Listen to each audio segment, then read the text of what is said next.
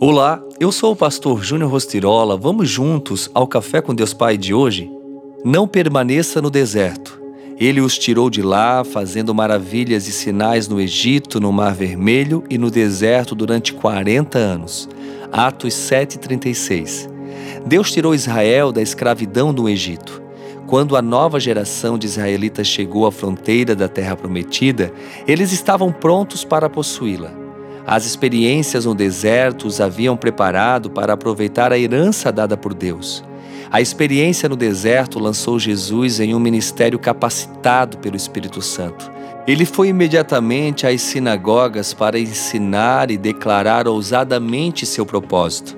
Você também emergirá do deserto com um novo senso de propósito.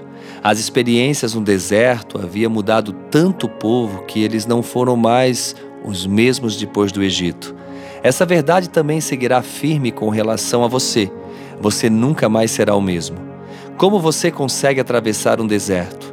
Um passo de cada vez. Quando você passar pela experiência no deserto, saberá com certeza que o Senhor, o seu Deus, o abençoou em toda a obra das suas mãos. Ele vigiou a sua jornada através do vasto deserto. O Senhor esteve com você e não lhe faltou nada. A partir de hoje, as suas palavras serão de transformação. Você será conhecido como alguém que tem palavras de vida. Uma das coisas que somos chamados a fazer é pregar o Evangelho de Cristo. Não somente nos púlpitos das igrejas, mas nas ruas, em nossa casa, em nosso trabalho, na escola. Decida viver o Evangelho cheio do Espírito Santo. Palavras se tornam vazias sem o fogo do Espírito mas são dinamites quando são cheias do poder de Deus. E a frase do dia diz: Deixe Deus definir você, não sua luta.